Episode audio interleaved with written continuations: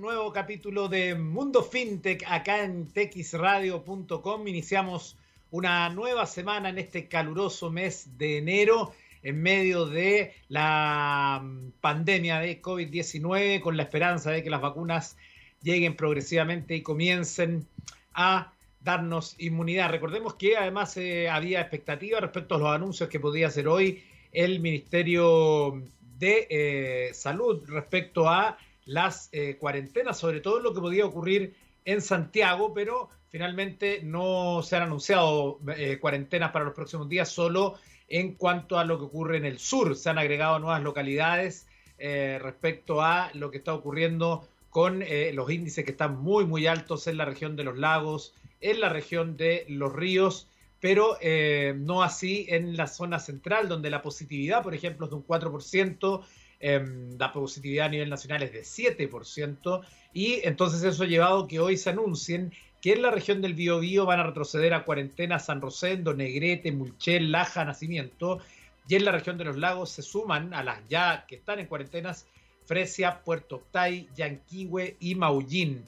Así que ese es el escenario que comienza, el escenario sanitario de esta semana, eh, pero nosotros también queremos revisar a continuación lo que va a ser nuestro escenario fintech de, este, de esta semana que comienza y vamos a hacerlo leyendo una noticia que está hoy en eh, cointelegraph.com que habla de los incentivos fiscales en Latinoamérica para invertir en fintechs y en startups. Esta nota entonces que, eh, como les digo, está ahí en Cointelegraph, dice lo siguiente, en Chile, Colombia y Argentina hay varios eh, hay, hay, perdón, hay variaciones en el rubro de las startups y fintech al momento de llevar a cabo una operatoria o inversión acorde con la normativa interna de cada país y sus beneficios fiscales. Así lo indicó el abogado Juan Frers en un análisis que fue publicado por BAE Negocios el pasado 12 de enero. Dice, en Chile, según explicó Frers, el 30 de diciembre se aprobó la resolución exenta Corfo 9, número 13099 sobre esto detalló, regula el procedimiento administrativo para solicitar eh, las exenciones frente a la ley sobre impuestos a la renta. La norma explica de forma completa cómo se aplica el procedimiento frente a la autoridad de aplicación, la Corporación de Fomento de la Producción. La ley I+D de Corfo prevé un incentivo del 35% del crédito fiscal contra la renta de primera categoría dentro de la LIR en relación con el monto invertido en la actividad de una de estas compañías y una deducción del 65% del monto restante invertido que, podría, que podrá ser computado como una deducción frente al impuesto. En Colombia lo que sucede es que ese, en ese país está la denominada economía naranja. Es algo que pone el foco en el concepto de ideas culturales emprendedores se entiende como la cadena de ideas que generan bienes y productos que tienen un valor tecnológico y cultural atribuidos por la propiedad intelectual. Dentro del régimen regulado por el decreto 286 se establece que las rentas provenientes del desarrollo de industrias de valor agregado tecnológico y actividades creativas gozarán de una exención impositiva del 100% por un término de siete años, especificó el abogado.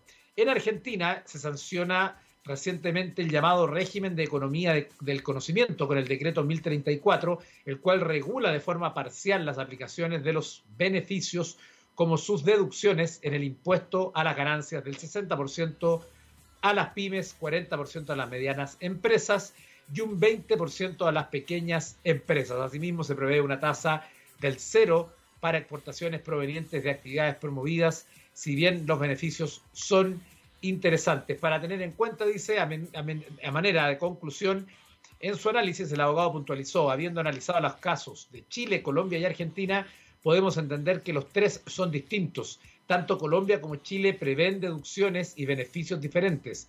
En el caso chileno tenemos una deducción del 65%, mientras que en Colombia hay una exoneración, no exención del total de lo invertido. El caso argentino también prevé deducciones interesantes, pero son inaplicables por la falta de precisión del actual decreto. Ahí está entonces algo de respecto a la regulación que existe actualmente respecto al mundo fintech en estos países. Otra noticia destacada está en la vanguardia noticias.com que señala que mercado fintech de préstamos 2021, el tamaño del mercado global, análisis, participación, investigación e impacto del COVID-19 en el crecimiento empresarial y un pronóstico para el 2025.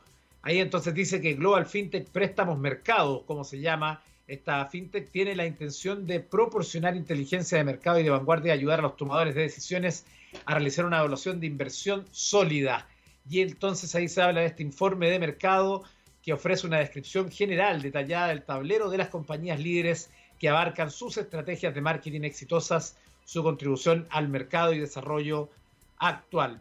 Em, ahí entonces esto es un eh, PDF que usted puede obtener si tiene más interés de leerlo, ingresando a la vanguardia noticias.com que está separado por capítulos. Habla entonces de la revitalización de la economía, em, la crisis de la cadena de la industria, entre otras cosas que usted puede encontrar allí. Y esto tiene que ver con el mercado laboral de la fintech. Atención con esto, porque hay una nota hoy que viene en impulsobaires.com.ar que habla de los tipos de profesionales que demandan las fintech. Estamos ante un nuevo paradigma de empleabilidad, roles que hace una década no existían, son claves en el éxito de una organización y en este rubro, la gran mayoría de las posiciones entran en este grupo. FinTech o Financial Technology es una industria a la que aplica nuevas tecnologías y actividades financieras y de inversión. Hablamos de nuevas aplicaciones, procesos, productos o modelos de negocios en la industria de los servicios financieros puestos a disposición del público vía Internet. Estas funciones emergentes relacionados, relacionadas, por ejemplo, al análisis de grandes volúmenes de datos, especialización en desarrollo de aplicaciones, innovación, inteligencia artificial, machine learning, automatización, involucran un skill set completamente disruptivo y el pool de talento es escaso en comparación a la gran demanda del sector, señala Graciela Binocur, gerente de Biprofesional Profesional sin duda aquellos que provengan con un background tradicional del mercado financiero e incorporen conocimientos en este tipo de áreas cuentan con un plus a la hora de reconvertirse y mantenerse relevantes ante esta nueva era. Desde la concepción misma del negocio estamos hablando de dos estructuras muy diferentes. Por un lado, las grandes corporaciones bancarias deben adaptar sus procesos a infraestructuras para acompañar el cambio de paradigma tecnológico y la innovación en servicios digitales, lo cual es un gran choque cultural para toda la compañía y su gente. En ese punto las fintech corren con ventaja. Por lo general hablamos de startups o equipos más reducidos. Sus procesos y estructuras son concebidos desde el inicio con foco en las nuevas tecnologías como parte central de su estrategia. Nacen adaptados a este ecosistema digital, siendo parte de la evolución del mismo, lo que les permite moverse con fluidez efectividad ante el constante cambio y de escenario, destaca Binocur. Finalmente, para destacar lo que dice de las estructuras, son mucho más dinámicas y flexibles en la fintech, con los CEO top management mucho más involucrados en ellos, procesos diarios de cada área, pero brindando espacio de aporte significativo a cada participante de la compañía, impulsando la aplicación de metodologías disruptivas en los proyectos, trabajo de descentralización de los equipos de manera remota también implica la aplicación de mejores mecanismos de colaboración y seguimiento en este tipo de servicios financieros digitales.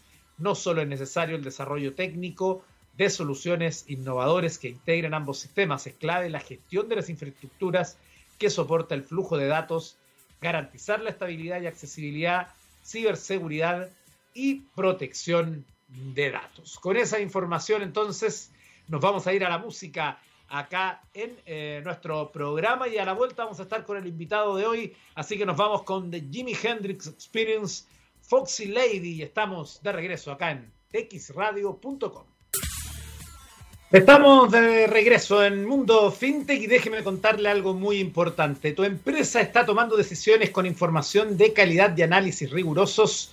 Sabes qué opinan tus consumidores de tus productos y de la competencia en Corpa llevamos más de 30 años inspirando conocimiento en Chile y Latinoamérica. Conoce nuestros servicios de estudio de mercado e intelligence en www.corpa.cl. Bueno, es el momento de darle la bienvenida a nuestro invitado de hoy. Él es Francisco Ackerman, gerente comercial y fundador de capitalizarme.com, amigo ya de la casa. Así que, ¿cómo está Francisco? Bienvenido, buenas tardes. Bien, muy bien. ¿Y tú? Gracias, Francisco, por este contacto. No, gracias a ustedes, se pasaron. Eh, bueno, hablemos un poco del de, eh, mundo inmobiliario. Yo tengo una cifra aquí, unos datos que me entregaron de eh, cifras entregadas por TokTok que muestran que capitalizarme.com sin ser inmobiliaria y sin tener stock de inmuebles propios es el marketplace de departamentos con mayor número de unidades UF vendidas en la región metropolitana. Cuéntanos un poco de eso, Francisco. Mira, ha sido súper, súper interesante. La verdad es que el año pasado para nosotros fue una sorpresa. Nos fue muy, muy bien. Y terminamos el año, según los informes que nos elabora y que elabora TokTok, nosotros seríamos, si fuéramos inmobiliaria, la número uno del país. Y vendimos más de 300.000 UFs extra o más de lo que es el segundo lugar, vendiendo ya fueron 1100 unidades de departamento netamente de inversión, lo que nosotros transamos. Perfecto. Y cuéntanos un poco cómo han, visto, cómo han visto eh, lo que está ocurriendo eh, en medio de este escenario. ¿Les ha ayudado este escenario? ¿Se han visto beneficiados? Pese a que yo sé que eh, lo hemos hablado con otros invitados también en el, programa, que cuesta un poco ponerse en esa, en esa vereda cuando justamente estamos en medio de una crisis sanitaria, cuando vemos que hay mucha gente que lo está pasando mal, pero justamente la crisis ha apurado muchos procesos y ha ayudado mucho a los que estaban en la industria digital o en esa vereda digital. Sí, ha sido, ha sido bien, bien interesante ese tema, ¿ah? porque la verdad es que, como bien dice, la, la crisis causó varias cosas, cosas negativas a muchas empresas, pero del todo nosotros en ese sentido estábamos bien preparados en el tema tecnológico, justo antes de que comenzara la crisis del COVID, porque obviamente la crisis social ya había hecho su cierto impacto, nosotros estábamos con un modelo de pasarnos 100% a digital. Yo creo que esa fue la clave de poder hacer este despegue, este despegue que tomó a muchos por sorpresa, porque había muchas empresas, no solamente de la industria, en toda la industria, yo debo decir, que no, todavía no estaban preparados para hacer este cambio tecnológico y nosotros justamente habíamos hecho en marzo, el, eh, los primeros 15 días, aparte fue como justo, habíamos hecho nuestro primer, nuestro primer evento masivo online para la venta de apartamentos, que fue un éxito, pero nunca esperábamos nunca pensamos que este, ese pequeño hito iba a marcar una historia para, el, para los meses siguientes, porque al final ese, ese, pequeño evento que iba a ser como un piloto para hacerlo crecer de a poquito, se terminó convirtiendo en la, en la fuente de ingresos total de la empresa. claro, ahí está un, dato súper relevante. Oye, te, está, te estaba viendo que estabas caminando, ahí tú estás en, presencial, ¿no? Hoy día trabajando. ¿Cómo? ¿Estás presencial? Hoy día sí, sí, hoy día yo, eh, la oficina está todo remoto, las personas pueden ir, o sea, están desde su casa, somos más de 100 personas contratadas, están todos desde su casa, pero la oficina, algunos pocos somos los que nos gusta venir, porque todavía tenemos este romanticismo, a mí me, gusta mi pizarra y, trabajar acá, entonces todavía tengo estas venidas a la oficina. Perfecto. Bueno, eh, podamos, hablemos un poco de lo que ha sido este 2020 con los mismos números que tú nos señalabas. Eh, que ustedes además dieron a conocer en, una nota. Eh, ¿Hay alguna forma de poder dividirlo en respecto a, desagregar esta, esta, este como gran titular respecto al posicionamiento de capitalizarme, quizás por trimestres, quizás por eh, otros volúmenes, otros insights que ustedes tengan? Mira, yo te diría que el primer semestre fue un semestre de preparación, porque el año venía complejo, todavía veníamos saliendo recién de, del concepto de la, de, la, de la, crisis social, entonces estaba recién empezando a recuperarse, nosotros estábamos viendo cuáles iban a ser las estrategias del año y después nos tomó la pandemia de sorpresa, que también fue, hay que, y, al principio fue un poco complejo para nosotros, no fue, si, si bien este concepto de la venta online fue un éxito, en el sentido que se vendieron más departamentos de lo esperado, no fue de un día para otro, sino que en marzo la pandemia nos pegó fuerte, en abril también, y ahí nosotros hicimos la estrategia de cambiar 100% digital con el experimento que habíamos hecho en marzo. Entonces, el primer semestre yo te diría que fue un, semestre de aprendizaje y preparación. Y el segundo semestre fue el semestre donde las ventas se dispararon. Para hacerte un ejemplo, los, los primeros semestres había meses que vendimos 40 departamentos, 50 departamentos y en el segundo semestre llegamos a promesar 204 departamentos en el PIC, el mejor mes, y los otros más de 100. En el fondo, todos los meses hicieron crecer y, la balanza, se, yo te podría decir que hasta un 70% de nuestro ingreso anual fue del segundo semestre. Entonces, esta preparación fue para y, esa preparación implicó también apretarnos. Nosotros como empresa nos achicamos, tuvimos muchos muchos cargos, lamentablemente se quedaron eh, sin seguir trabajando. La empresa se achicó bastante en ese, minuto. Hay que cuando, ah, efectivamente, si al final eh, este concepto del como como se dice, se dice cash is king y, tener caja es, muy importante porque las empresas necesitan que haya caja. Entonces tuvimos que achicarnos un montón, prepararnos y después del segundo semestre salimos con todo, teniendo alguna expectativa de, crecer mucho, pero tampoco, eh, o sea, no esperábamos que fuera tanto. La verdad es que fue muy lindo, fue algo súper lindo porque no solamente fue por el tema de la estrategia digital, sino que justo nosotros sumamos dos cosas. La estrategia digital con un tema muy muy fuerte de educación financiera inmobiliaria, que era algo que hace tiempo también venía, era, ese era un pilotito que tenía personalmente desarrollando y que se mezcló con este piloto de empresa de, de, de, de generar mayores acceso, acceso a las personas al final a viviendas de inversión, pero además la, idea era que la gente aprendiera a cómo invertir bien y no solamente invertir, porque el mundo inmobiliario, como cualquier otra inversión, por lo menos desde el punto de vista inversionista, porque para vivir es otro mundo, pero desde el punto de vista inversionista, es un mundo que la gente, algunas personas casi que pensaban que esto era invertir como cualquier cosa y, la inversión inmobiliaria tiene bastantes riesgos. Es una inversión muy, muy bonita, que tiene harto retorno, que cumple con varias cosas positivas, pero a la vez, como cualquier inversión, tiene cosas negativas. Y que nunca nadie, o no se veía mucho, hablar de las cosas negativas. Y nosotros fuimos como los pioneros en partir con un, y en este sentido fue un, webinar que hablaba de cuáles eran los siete errores que no hay que cometer para invertir. Y ese, ese fue un despertar de un mundo de educación, donde hacemos un webinar de educación tributaria inmobiliaria, un webinar sobre cuáles son las formas de invertir en el mundo inmobiliario e incluso un webinar que ayuda a los inversionistas inmobiliarios a que conozcan otros instrumentos de inversión, porque nosotros siempre, somos de la mano de que más que decir, oye, invertir en propiedades es lo único que hay que hacer y te vas a hacer rico con esto, la verdad es que no, sino que la inversión inmobiliaria es una muy buena inversión como, como muchas otras, y para eso es bueno que un buen inversionista inmobiliario también debe conocer qué otras cosas están, están pasando. Entonces invitamos a expertos de otra industria, de otros instrumentos de inversión, como las criptomonedas, los fondos mutuos, y así vamos buscando expertos de distintas materias para que la gente pueda comparar, conocer, ver qué le gusta más. Hay gente que de repente dice, quiero invertir en propiedades, pero pucha, tenerla cinco años sin poder venderla quizá, es un periodo muy largo. Entonces hay gente que no le gusta ese, ese tipo de inversión y, se, y así nosotros lo que hicimos fue buscar una ecuación de cómo entregar mucha educación online y también esto todo 100% online junto con esta digitalización de la venta que resultó muy positiva para nosotros.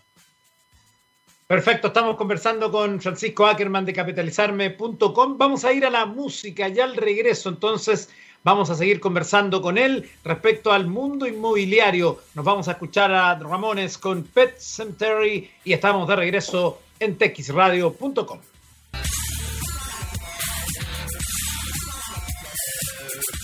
Estamos de regreso en Mundo FinTech y déjeme contarle algo muy importante. Al incrementar la inteligencia financiera en tu negocio te permitirá interpretar de mejor manera sus estados financieros un estado financiero es capaz de ofrecer un panorama general del estado de salud de tu negocio y es el instrumento mediante el cual será constantemente evaluado por bancos, proveedores y otras instituciones de crédito.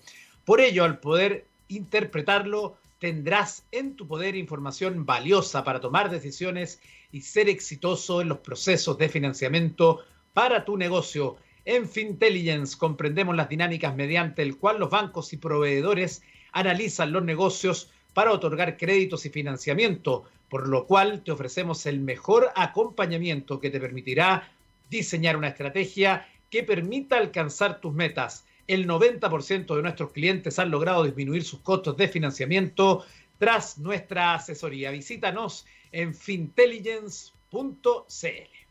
Seguimos conversando con Francisco Ackerman de capitalizarme.com que eh, en estos minutos nos va a contar ahora entonces respecto a cómo la tecnología ha incidido en el modelo de negocios y eh, de cara también al, cliente, de cara al usuario, eh, debe tener seguramente algunas cosas que hacen la diferencia, Francisco.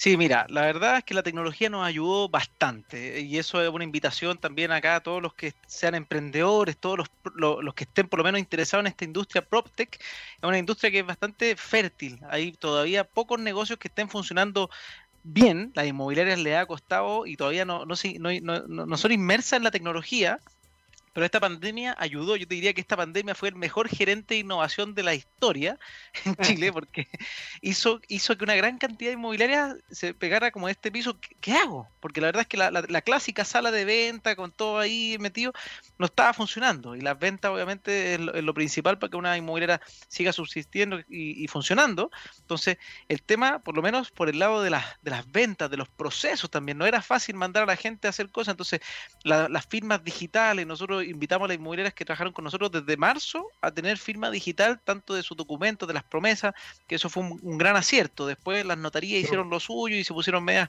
que no, no, no les gustaba mucho el tema digital. Bueno, ahí siempre va a haber de a poquito ir tecnologizando la cosa.